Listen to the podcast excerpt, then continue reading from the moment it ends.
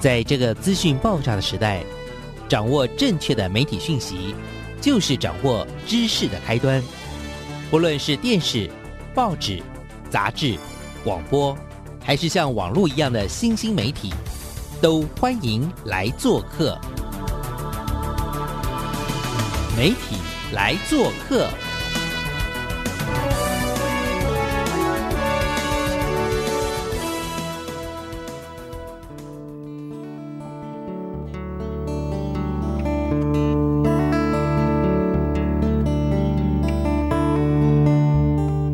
体大小事，欢迎来做客。我是主持人小黄老师，各位空中的听众朋友，大家早安。在礼拜一的上午啊，很适合听我们的广播节目或者是我们的 podcast 哦。为什么？因为我们希望为大家找到在台湾或者在全世界有趣的跟媒体有关的好故事，可能是人的故事、社区的故事，可能是。趋势的发展哦，我想这是呃媒体来做客这么多年来，将近十年来我们所努力的方向哦。这礼拜我们要为大家介绍的是一个什么样的人物呢？呃，非常非常的年轻，然后呃，这个应该没有破我们这个节目最年轻的记录了，但是应该也算是我们的前百分之五年轻的哈。那我们今天要为大家邀请的是一位准大学生，然后呢，他的呃名字叫 Arthur Lin 哦。那跟小黄老师算是旧识哦。那么在多年前呢，呃，也是一个因缘吧，我有机会认识这个 Arthur 林，就是林胜雅呢。那也因为在这过程当中，我们有了蛮多的交汇，他介绍了很多很厉害的 呃年轻人给我认识。那当然很重要的是，他也在这过去的几年当中，给予小黄老师跟我们的看见家乡的计划非常非常多的帮忙。所以我们就来掌声欢迎一下我们的准大学生盛雅来。Hello，大家好，我是盛雅。好可爱的盛雅阿 Sir，最近我就陆陆续续看到他哦，他的那个可爱的妈咪跟这个可爱的家人呢，就开始陆陆续续的抛出了他被好多好多好厉害的大学接受，而且甚至给予非常好的奖学金。那当然，我们也不是只是那么现实说啊，因为盛雅是这已经被很多名校给录取了，所以我才要采访他。我觉得主要是盛雅是一个非常非常。可爱，而且很热情，而且最主要是，就他真的是非常热血的年轻人哦。所以今天就会特别想要介绍他给所有听众朋友。那盛雅自己介绍好了，好吧？你简单的自我介绍，你是哪里人？还有就是，你知道吗？我一想到你，我就想到自学两个字。但是刚刚查找了一下，发现其实你也没有跟自学呃真的混那么久。所以来你自己介绍一下自己好不好？请。嗯，好，大家好，我是盛雅，然后我现在是。呃，准大学生，然后也是刚应届的毕业生这样子。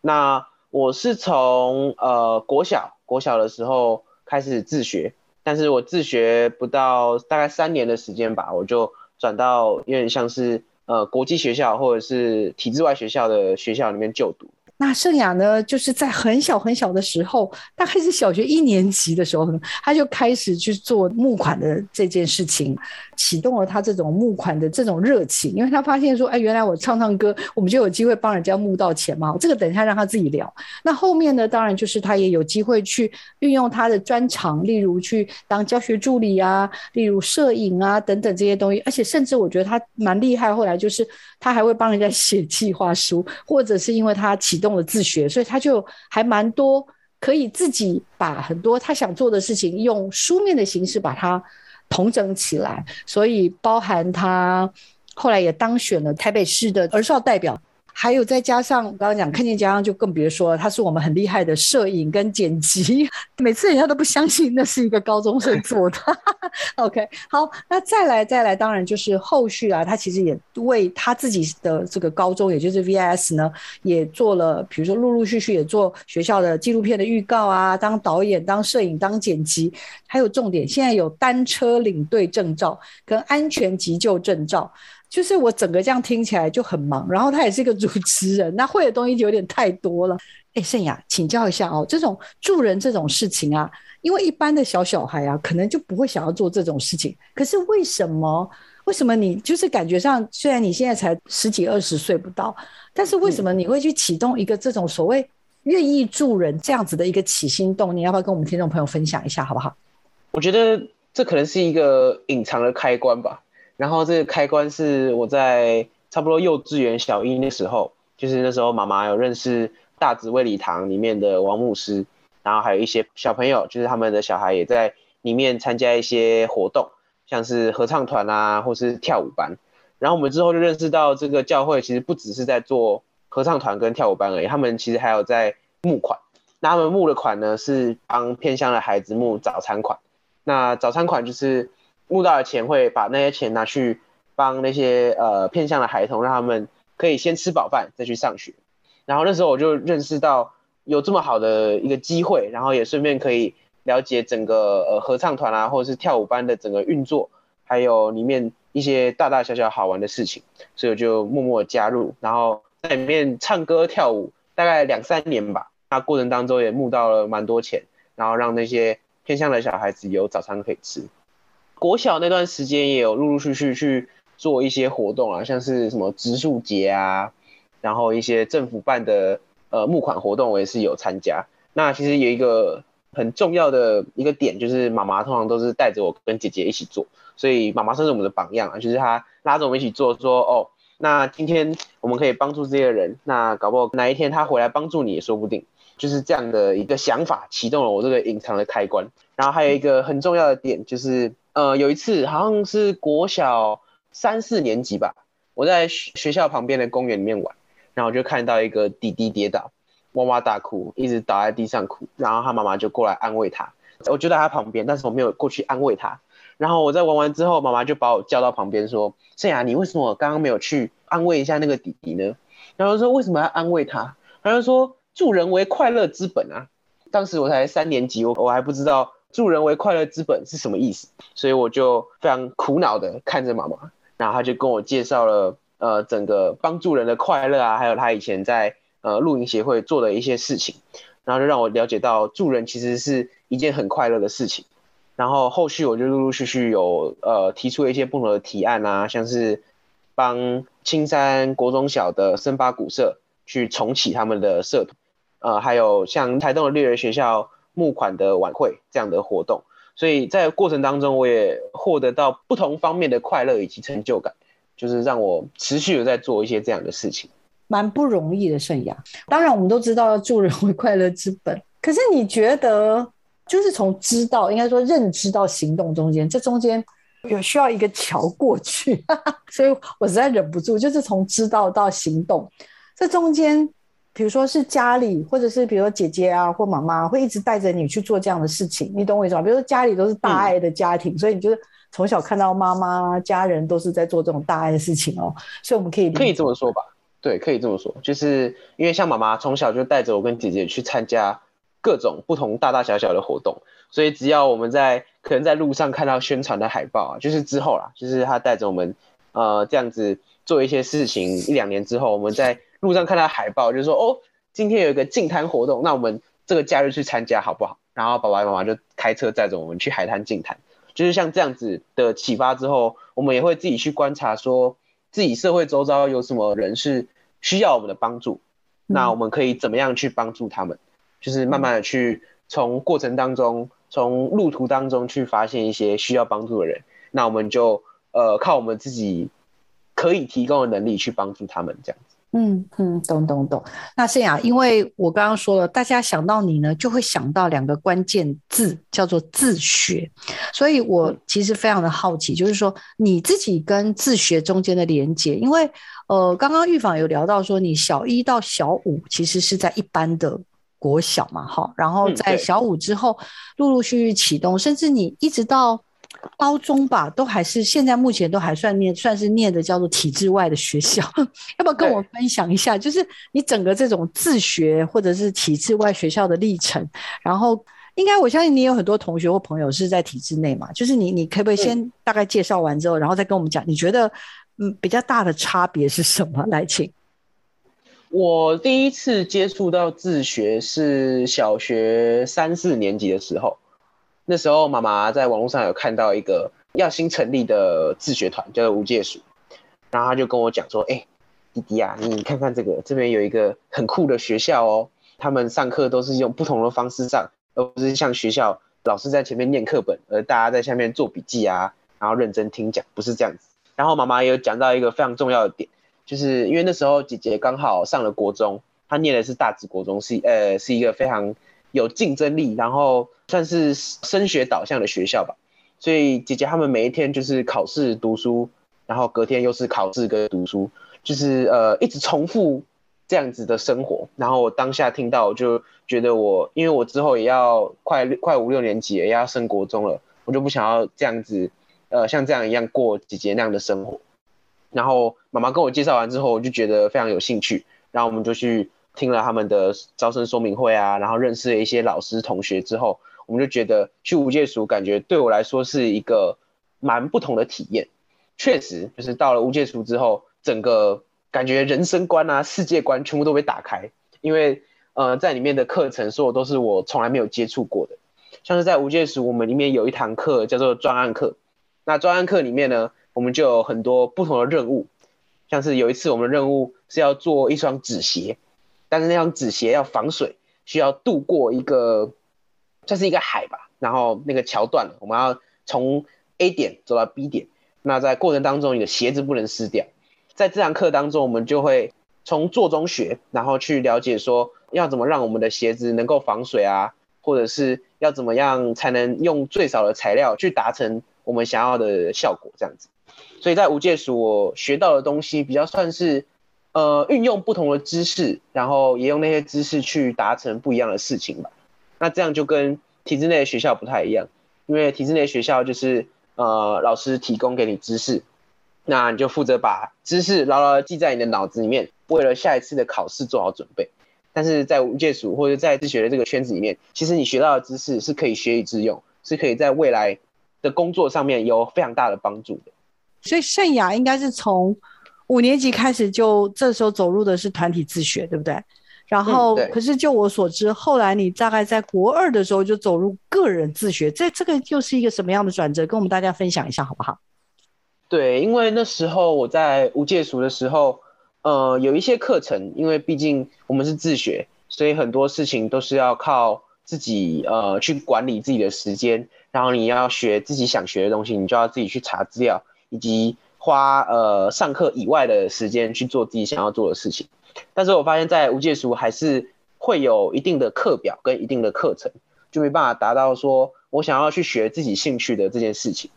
所以我在国二的时候就呃离开无界书，我去申请个人自学。因为呃真正的个人自学是完全没有课程，所有一天的时间都是你自己安排。你想要几点起床，几点开始上课，几点开始学习，都是你要自己去安排、自己去分配的。在那一年当中，我也去。接触到了不同的人吧，然后也做了很多不一样的事情，所以因为呃团体自学还是有一定的束缚所在，所以我就决定出来自学一段时间这样子。我很好奇，耶，团体自学，因为你是在体制外学校，所以课程还是有一个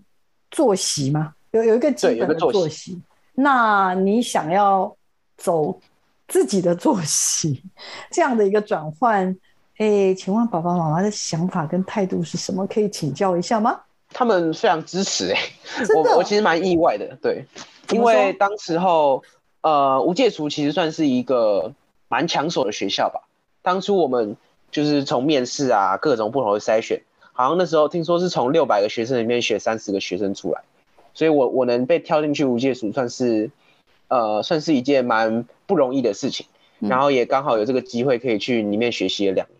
我原本以为妈妈、爸爸妈妈他们会不同意，因为既然都进到这么难进学校了，那你为什么不好好的把它读完，然后在里面好好的做学习就好？但是我想，爸爸妈妈他们应该也是考虑到我自己对有兴趣的东西，以及有更多时间去做一些专案，比较有有这种想法吧，所以他们就蛮无条件的接受这样子。就是你你决定，然后你跟他们说，我想要个人自学。然后，对，然后你就转过去了，是这样子哦。对，我就自己写申请书，然后我就开始自学。什么样的情境叫做可以个人自学？我我比较想要知道，就是说你发现或者你家人发现你什么样的特质是可以做个人自学，可以跟我们分享一下吗？这样的特质可能是在无界塾培养起来的一种能力，因为我们在无界塾有呃上到一些课，然后那些课有跟我们讲到，其实学习是一辈子的，你不是呃从国小到高中到大学学习完，你你这个人生到你结束生命的那一刻，你就从来就不会再次学习。但其实不是这样，因为你无时无刻都在学习，无时无刻都在接触不同的事物，所以如果有呃自学的这个机会的话，你可以去探索自己想要学习的东西，然后去培养一些所谓的软实力，在你未来的时候，你想要去学一些东西，你还是能用那些软实力去去获取你想要得得到的知识。所以我觉得爸爸妈妈他们应该也是觉得我有这样子的热忱以及这样子的能力去规划好自己的时间吧。嗯，是。那你刚刚说在那一年当中，你得到很多，对不对？跟我们分享一下那一年的个人咨询，你得到什么？你做了什么事？你碰到了谁？你刚刚讲的说一副那种我碰到很多人，那然后的我不相信。你就讲几个比较有趣的事情，让我们羡慕一下吧。我在无界塾的时候，有跟一位同学学摄影，然后那时候就觉得摄影是一件非常好玩的事情，因为你可以从观景窗里面看到。一个跟眼睛看出来不一样的世界，然后拍出来的东西其实也跟你按下快门那一刻长的东西会不一样。我觉得这件事情非常有趣。然后那时候就去上了一个纪录片课，认识到了呃一位叫做海龙老师，他是一位前记者。那他教我们了很多不一样的拍摄手法。那在过程当中，有一位学员他刚好认识了中情里的方里长。那方里长呢，他长期是在做圣石还有飞行少年。咖啡班的一个专案，这样。你讲的是方和生吗？方里长吗？对，方和生，方里长。对，然后那时候，呃，他就邀请我，就是我们去那边拍纪录片。然后我们跟方里长聊了一下，他他发现我的年纪其实跟那些在飞行少年里面，呃，咖啡班里面上课的学生其实是差不多的，所以他就邀请我到呃飞行少年咖啡班里面去做学习，顺便去陪伴这些飞行少年。那在那一年。我好像是一三五的晚上都会去那边的咖啡厅上课，然后在一年过后我就考到了咖啡师执照，就是顺便了解了一下整个中情的情况啊，像他们做了盛世计划，还有咖啡班是怎么样执行，以及那些飞行少年他们的故事这样子，然后也非常好的就是我我也拿到了咖啡师执照这样，好厉害哦，我都不知道你有咖啡师执照哎哈，我只知道 你刚刚讲说你有什么急救吗？还有急救还有单单车领队，对，哇塞，多才多艺呢！还有咖啡 师执照，然后又去拍了纪录片，又认识了里长。好，这是因为自学有机会扩展自己不一样的视野，是吗？嗯，对，没有错。因为像是国二生，如果在体制内，这个时间基本上就是每天下课就是跑补习班，因为他们要准备国三毕业之后的那个会考。嗯，他们每天都在念书以及考试，然后还有。呃，去补习班补课、上课、念书，对，其实没有这样的机会去认识到一些自己身边的人。那我在自学的那一年当中，我就走了台湾很多地方，然后也看到不同社区里面有一些深层的样貌。其实还没有接触到这些飞行少年以前，我都觉得，呃，好像每个小孩都跟我们一样，嗯，大家都有手机，大家都有电脑，大家都有一个非常呃祥和的家庭。但是接触到中情里，还有接触到台湾不同的社区之后，才发现其实不一定。有些人他们家里呃经济状况不允许，其实没有办法去上补习班，或者是像是偏向的小孩子，他们可能连早餐的钱都买不起。我那时候就想说，到底可不可以靠自己或是廉洁的力量去帮助一些这样的人？呃，盛雅，如果你拍了纪录片，然后你去了这个中情里，然后认识了方里长之外。你怎么又会跑到台湾的各地去走动呢？这又是怎么回事？呃，因为我当时有参加一个节目的拍摄，叫做《探索 ING》，然后《探索 ING》是在探索呃每个产业，像是我们那时候有去了解废油是怎么处理，还有一些电子零件，他们送到集中处理厂之后要怎么样去分配，然后怎么样去呃拆解不同的的材料，然后让他们可以达到再生的一个一个程度，所以我们去。台湾各地，像是我们有去废油厂啊，我们有去零件拆着厂，然后那都都是遍布在台湾不同的地方。那我们就沿路看，沿路认识了很多不同的人、不同的社区，这样。嗯嗯，我这边要跟听众朋友补报告一下，因为我印象中盛雅是以前大爱小主播、看天下的小记者，然后还有去生活里的科学当小实习生，所以盛雅算是自己又去自主的说，我可不可以来当主持人，然后顺便跟着大家一起去走动啊？可以这么说啦，但是也有不同的因缘机会下，是人家推荐你去吗？还是你自己去申请？其实都有哎，节目的制作人有来找我们，然后我们也有。想要找到这样的机会，可以借由拍摄节目，然后去走遍台湾的那种感觉，嗯，就是有点算是一拍即合吧。一拍即合，真的很酷哎！好啦，那我们在这段要休息前，盛雅跟我们说一下好不好？因为你现在是准毕业生嘛，哈，这次总共申请了几所？听说是申请了好几个州吧？是不是？好几个国家的大学？然后目前申请了哪几个国家？好了，好不好？这比较重要。我有申请了呃加拿大、荷兰、澳洲还有美国，最后是决定要去澳洲啦，因为。在澳洲有姐姐姐姐在那边，然后也有一些我的同学，还有以前学校的助教老师也在澳洲，所以比较多人，比较热闹。然后呃，遇到困难也可以相互扶持这样子。是是，所以很快我们的准大学生就要去澳洲了，所以赶快今天趁着他还没出，赶快把它用补充网补下来。我们还是要继续继续的拷问下去，盛雅。那盛雅 刚刚聊到了国中，那后来高中其实好像也是体制。外的学校对不对？我们的学校非常的有趣，因为我们的学校就叫 VIS，叫做 Very Interesting School。真的假的啦？对对对，非常有趣的学校。那我们学校其实蛮特别的啦，因为我们学校有一个课程叫做 PBL，PBL 是美国的一所算是实验高中，叫做 High Tech High，他们所运用的一整套课程，它的全名叫做 Project Based Learning。或是 problem-based learning，就是我们在学习的过程中，我们会用一个呃问题或是一个专案去做导向，在做这个专案或者在解决这个问题的途中，我们去做学习。但是你刚跟我预防跟我讲说，也是早上八点多就要去学校，下午三点多放学，然后中午十一点四十到一点钟休息，还是有那种表定课程不是吗？这样怎么会 very interesting 呢？我们学校希望学生能够有机会到国外念书，所以我们学校第一个是采全英文教学，然后第二个是我们非常注重英文还有数学的能力，所以我们在学校像是早上的时间，我们就是上英文跟数学，还是以一般的教学方式为主。那到下午的话呢，我们就常常会有一些选修课，像是自己有兴趣的物理、生物，或者是有音乐。然后也有一些比较特别，像是 Discover Taipei 的这种不同的课程。那我们下午主要还是会以 PBL 为主，像是我们一个礼拜会有三天的下午都是 PBL 的课程。这样讲起来，其实呃有课表是有课表，但是我们上的课程是跟体制外完全不一样。呃，我这边有看到一个资料，就是说你那时候用因为疫情发明了一个口罩改造跟酒精吸带的作品，我只是好奇啊，然后后来去申请专利。什么酒精项目有什么公司配合开模？哎，这个有点酷。我的意思是说，这个算 PBL 吗？这件事情算是 PBL 啊。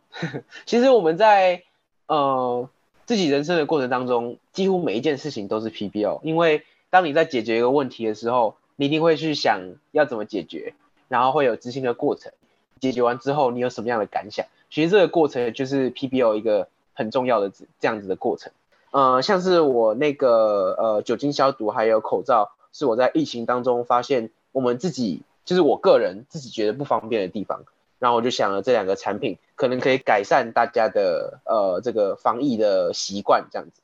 像是我们大家出门吃饭前是不是都会拿酒精喷瓶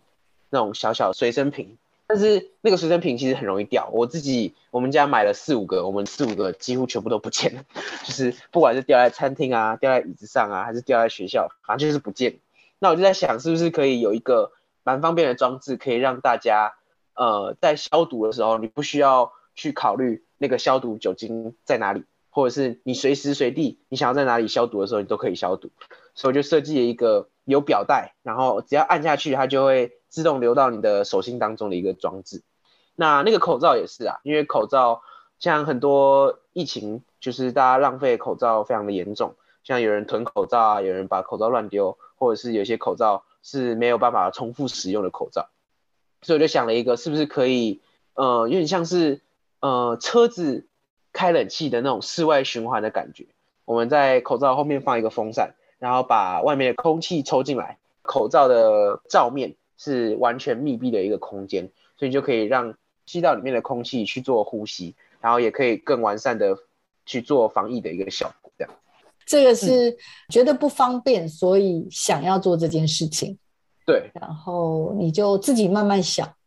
对，我就从想开始啊。然后，因为我爸爸是做相关产业的，他是在科技公司当 PM，当呃算是专案经理，所以他们公司也也是帮一些客户去研发一些呃产品这样子。嗯，然后我就有了这个想法之后，我就去跟爸爸谈说，呃，这件事情要怎么实践啊？像我们可以找什么？众筹公司啊，去达到这件事情，然后爸爸也一步一步教我，就是中间要怎么去编预算，或者是我们过程当中建模的部分要怎么样去建，然后建模中间会遇到什么困难，也是他一步一步教我。然后我们也有去跟呃众筹公司谈，但是最后好像因为台湾法律的关系，所以就没有上市这样。嗯，你是说那个酒精吗？对，酒精直接喷到手心里的那个吗？感觉蛮好用的，有机会可以介绍给听众朋友跟小黄老师。好了好了，哎，接下来我们要花一点时间介绍你这次申请大学，因为小黄老师就会知道你申请四个国家：美国、澳洲、加拿大。还有荷兰，对不对？四个四四个向度，比较想知道是你为什么申请这些地方。然后另外当然就是你做了哪些准备，不止最后申请到，还能够拿到奖学金。赶快帮我们统整一下。其实我一开始我是没有想要申请大学，就是这个问题是我从大概国中吧，国中二年级就开始想的问题。因为我觉得现在看台湾的大学生很多，他们毕业之后的工作其实都跟他们大学学的本科科系。是完全没有关联，或者是不是直系毕业，然后就去职场里面工作的大学生。然后我就在想，为什么他们要花四年去学习一个很专业的东西，但是出社会之后却是做完全不一样的工作？那我为什么要浪费这四年去做这样子的学习呢？所以这个问题我想了很久，到大概二零二一年，就是去年底的时候，我发现大家就是旁边的同学都已经在申请学校，但是。我还是完全没有动作，最后我才决定，好啦，其实申请学校、申请大学好像也不是一件坏事，因为毕竟进去学校里面可以认识到一些不同的人脉，还有去呃世界各地看看，感觉也不错。那其实我自己是想要去美国，因为美国我觉得那边的文化跟台湾对接上会比较来的融洽吧。然后其实对于台湾人来说，我们也对美国的认知。会有比较多的了解，所以我自己是向往去去到美国生活，但是美国那边的呃，不管是学费啊、生活费，还有那边的治安、那边的安全，像是现在很多枪击案，其实爸爸妈妈还有姐姐他们都会担心，我如果去美国的话，会不会发生什么事情？对，所以我们最后就决定没有去美加拿大，是因为我们学校有跟加拿大一所国际高中有做衔接，就是呃，他们有签协定。就是我们可以在高三的时候去加拿大念书，所以我蛮多朋友他们都像我们现在都在加拿大念高三，然后念完之后就直接申请加拿大的学校。嗯，但是我高三其实没有去加拿大，因为我觉得在台湾可以做比较多事情，在台湾也可以趁着防疫这个理由之下，就是多陪伴家人啊，多相处。所以我我也有申请加拿大的学校，就是希望最后考虑看会不会跟那些朋友，就是再次在呃加拿大一起做学习。但是加拿大真的太冷了，我姐姐还有去加拿大一年，她说那边的天气她真的受不了，所以她最后决定转战去澳洲学习。这也是我的去澳洲的其中一个理由，就是我姐姐在澳洲，因为在澳洲像是我姐姐啊，还有我呃以前一些同学，他们也在澳洲呃的大学，就是各地的大学做学习。嗯，然后我听我姐姐讲，她有去那边工作了一年，然后回来她跟我分享，就是那边的天气啊。或者是那边的人，其实都比加拿大好一点啊，不管是人啊，或者是环境上来说。嗯，那荷兰的部分呢？对，说荷兰是爸爸妈妈他们非常向往的国家，因为那边不管是治安啊，或者是他们的呃国家地位，还有那边的人文风情，他们都非常的向往，所以他们其实非常希望我我跟姐姐去荷兰做大学的后面的旅途这样子，所以我也有申请一所学校在荷兰。所以呃有各种梦想，但是最后务实面就是就我所知拿到了很多所学校的嗯入学许可，应该有五所吧，这样滴滴咚咚加起来哈，对不对？嗯，有有有超过几所哇，我也没有算过。？UBC 美国三间吧，三间哦上了两间，两间对，然后再来加拿大，加拿大有四间，我申请了四间，然后四间都有拿到 offer，哎呦但是有天哪不一样的那个奖学金。光这个就六所上了，然后呃，澳洲申请几所？澳洲申请了算四所吧，然后四所也是都有上，但是给奖学金的那个大方也不同程度还是不太一样。好的对对对总共已经有十所，然后荷兰那有没有顺利啊？荷兰还有一所，对，荷兰哦，兰所以十一所耶。好，还有一个更关键的是奖学金，对不对？据说还拿到一个，就是代办公司说啊，我们好像还没有人拿过那么多奖学金的。来，请问一下 哪一所？这是澳洲的墨尔本大学。其实我我们刚开始申请，就是拿到 offer 之后，你就觉得，呃，好像去念其他学校比较适合，因为墨尔本其实说实在，学费也很贵。像另外一所叫做呃那边的墨尔本皇家理工，也是叫做 RMIT 那所学校，其实我是比较想要去 RMIT，或者是另外一所叫新南威尔士大学。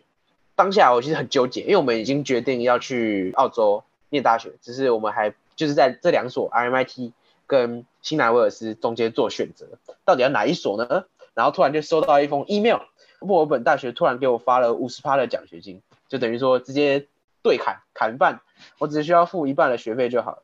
突然蹦出这个好消息，我们就临时决定就去墨尔本大学。既然这五十趴他都送来到我们家门口了，我们就把它接收下来吧。我这边有看到了，它建校于一八五三年，是澳洲历史第二悠久的大学哈、然后也算是他们非常好的这种名校的盟校成员了哈、那圣雅其实这次申请到也就不在话下，更重要的是他呃怎么说呢？就是他有机会。拿到他真的非常高额的奖学金。那我这边也看到，其实墨尔本大学就是有非常多的呃排名啊，在大学的排名上面都是在全世界前四十名的。那包括这次我们的圣雅，他就我所知啊，你现在目前申请的应该是人文社会科学这样子的一个专业嘛，对不对？哈，对，好没错。跟我们大家说一下，你到底做了哪些准备，才有办法对十一所大学认可，然后还分别给了不同的奖学金啊？整体来说，你觉得你准备了些什么？然后你觉得你自己为什么可以拿到这么不错的 offer？因为像国外的大学，他们其实很注重每一位学生去做除了学习以外的事情，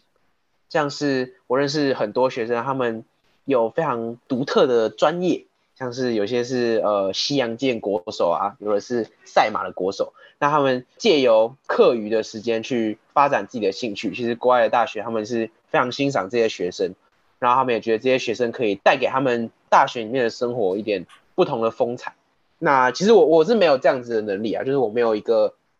呃非常专业的一个兴趣去做申请。但是我在呃像是我自学那那段期间，我做了很多跟社会连接，还有跟社区做一些连接的一些专案。那其实我把这些故事告诉国外的大学的时候，我觉得他们可能也发现了这个学生的独特性吧，就是没有很多学生去做到像这样子的连接。我有一个蛮大的重点，因为我们呃申请国外学校都要写 essay，那些 essay 就是要呃去介绍你自己的故事，还有你做过的事情。那我故事里面就是在讲我帮助了呃青山国中小的森巴古社，他们那时候快要废社了，我就跟带团的老师就是跟他聊过天之后，就跟他讲说，为什么不让他们在网络上发扬光大呢？所以那个老师他就用了 FB，然后去直播。直播了过后，他们的废团的这个危机也解除，然后他们也受到了一些呃不同表演的邀约，像是宜兰同万节的开幕表演，就是青山国中小的森巴古社去做这样子的开幕表演。然后我在 S A 里面琢磨了蛮多这方面的故事，他们也是看到算是我的特别之处嘛。大部分的人可能就是会为了在那个增添自己申请国外大学，很强调什么志工服务。啊，对哦对对对，对不对？以前就是通常会有很多这样的东西。之前还有人什么故意去找那些实数，什么去什么整理发票，有没有 那种有那种特别的基金会，或者是 哦，我们去做参加什么义卖等等。你对这些东西你的看法？你觉得当然不是说你就做得好，别人做不好，没那个意思。我只是我我刚还是忍不住问你嘛，你觉得到底自己有什么比较特别的地方，让对方呃会觉得你跟其他人就在一叠的申请资料里面，你会能够比较突出？我在这个部分其实我是很想要让你跟听众朋友分享，在申请的过程中，那些大学的学校老师们，他们可能还是看得出来一个人他做事的。的目的以及做事中间的转折吧，因为我认识很多朋友，他们呃去做志工，当然就是为了要申请学校，要在履历表上面看起来很厉害，但是他们其实大不了就是可能去大型的基金会做一些志工啊，然后去图书馆做志工，去整理发票之类的。虽然说是做志工，虽然是就是帮助别人，但是他们其实没有了解到。这个社会上面其实有更多需要帮助的人吧，因为像是我并没有把它当做是我申请呃过程中的一个一个文件，因为我放上去的文件都是我自己发现到这个社区里面需要帮助的人，那我去做了一个专案，去做了一个提案之后，我有所反思，我把这些故事写到我的文章里面，然后让他们了解到说我做这件事情不是为了申请学校，而是我真的。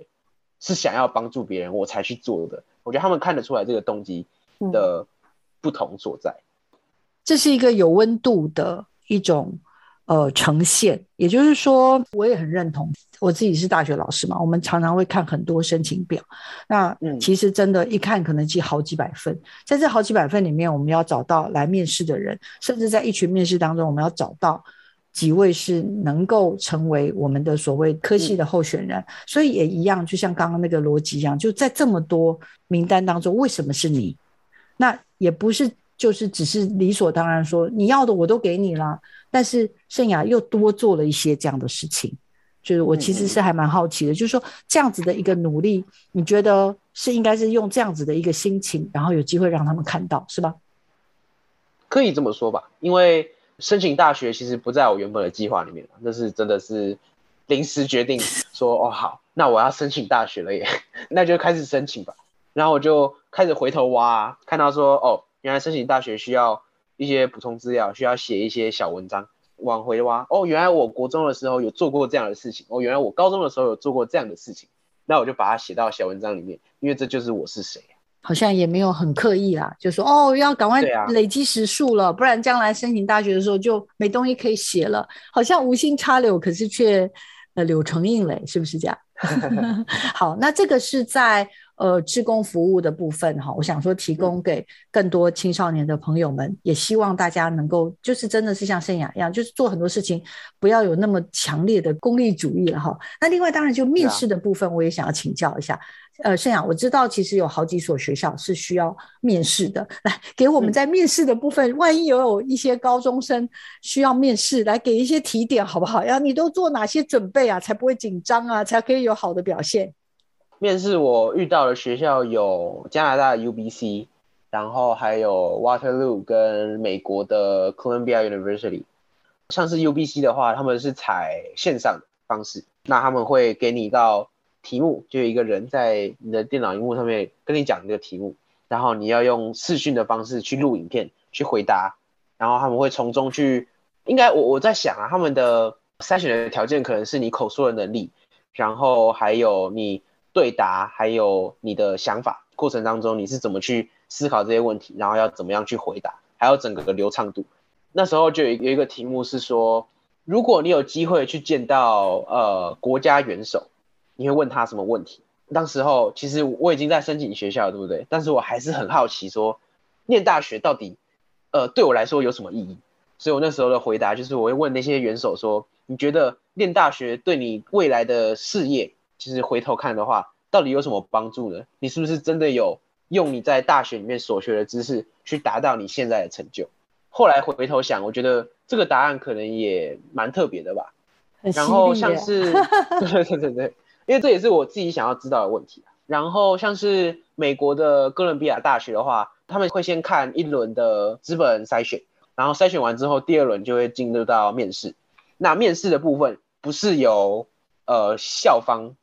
去做面试，而是由现在现任的校友或者是已经毕业的校友他们去做面试。这我觉得蛮特别的，因为这些校友他们会知道说整个学校的课程以及整个学校呃想要的学生以及他们周遭的同学是什么样子的，所以由他们面试，我们不会感受到很大的压力，然后我们也可以。像跟朋友聊天那样的面试方式，我觉得其实蛮特别的。我面试到的那位面试官也是呃台湾人，然后他也是在各大念书，那他现在毕业，然后回来台湾。然后那次跟他聊聊了好像一个小时多吧，然后就过程当中有有有一些来往啊，然后他了解到我以前做的一些事情，然后他也觉得蛮有趣的。但是最后还是呃很可惜啊，还是没有达到。可能哥伦比亚大学想要的标准，所以就是没有拿到哥伦比亚的 offer 这样。嗯，但是有趣的是各种面试，一种是设定好给你题目，然后你就是有点像录影的方式完成，然后再送回去给他，有点类似像这种考试的方式。那另外一种是哎校友，那找一个这种哎这个我也没听过，我也是第一次听到，就是找校友来面试学弟，然后当然也让你说哎你有没有问题想要问学长，是有这个概念。对对对对对，没有错。面试的最后，他问我说：“你你还有什么问题？”然后我就问他说：“你在纽约念书对不对？那你是不是真的有买一件 I Love New York 的 T 恤回来台湾？”然后他说：“嗯，好像没有诶，但是如果在那边有台湾的东西的话，我会买。”你真的很调皮哦，发现是呀。OK OK，好啦，其实这次真的是非常非常的开心，能够。在圣雅即将要出远门，我赶快把他拦下来，希望他来分享 他的这这个真的是自学跟他的申请大学之路哦。然后圣雅，我也希望小黄老师也很希望有机会的话，也可以听一听你对于未来自己的有没有一些小小的期待？因为这一趟出去嘛，那就会开启。第一年至少会有一个探索，那未来当然也会有多一点点的想象。你对于自己的专业，还有未来想要从事的工作，或者是梦想是什么，都可以期待哦。可能就是保持初衷吧，就是保持这个助人会快乐的这颗心，然后沿路上看到需要帮助的人，能帮助就帮助，那不能帮助，我们也可以从旁去呃给予陪伴。我觉得这样的心，在我。心目当中是是我向往的。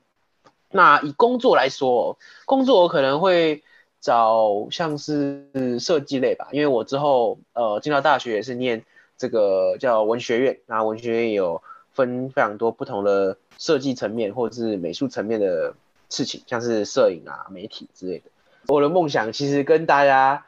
可能差不多，很多人都想要开一间咖啡厅，那我自己也是，我想要开一间咖啡厅。然后里面摆满了说我喜欢的东西。这间咖啡厅会想要把它设定成是一个接住社会底层的保护伞吧，就是提供一个场所，让需要帮助的人可以来找我们。那我们如果真的呃有能力去协助的话，那我们就会全力的协助他，去让他呃可能得到一个可以翻牌的机会，或者是让他们自己可以成为一个有机体，让他们可以改变自己的人生。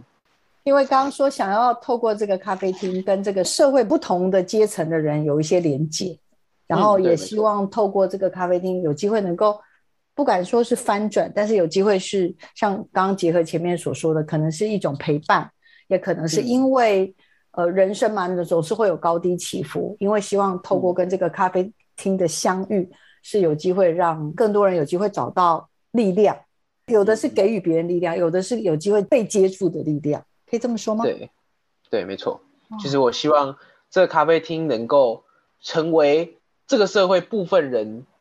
能够翻转的那个转捩点吧。呃，盛雅其实很开心啦，小黄老师有机会跟他认识超过三年，然后也因为透过他认识了好多好多很优秀的年轻伙伴，也知道了很多动人的故事。然后很重要也是在盛雅的呃付出当中，也看见了他的这种。说我虽然年轻，但是就是很有潜力的一些，呃，包含在影像创作啦，或者是对于实践，在很多事情上面的实践性上面，具有真的一般人所没有的这种特质。那希望听众朋友很喜欢我们这礼拜为你介绍的特别的年轻人，因为圣雅即将要出发到澳洲墨尔本念大学了。然后不管怎么样，我想听众朋友跟我应该一样。我们希望呢，给圣雅跟他的未来的不管是工作、求学、生活上，都能够平平安安、顺顺利利的，然后找到自己的呃初衷，找到自己的喜欢的专长，也希望有机会让自己的梦想早一点成真，好不好？嗯，谢谢小杨老师。我相信听众朋友也会很期待，因为听完你的分享，我相信大家都会有一种哎，真希望他能早日希望梦想成真。好，祝福盛雅这一趟出门要平平安安、顺顺利利，早日圆梦，好不好？谢谢，谢谢，也听众朋友，感谢你持续锁定我们的媒体来做客哦。我们下礼拜见了，我们也给这个可爱的年轻人最大的祝福。好，谢谢盛雅，谢谢你，谢谢，谢谢，拜拜，拜拜。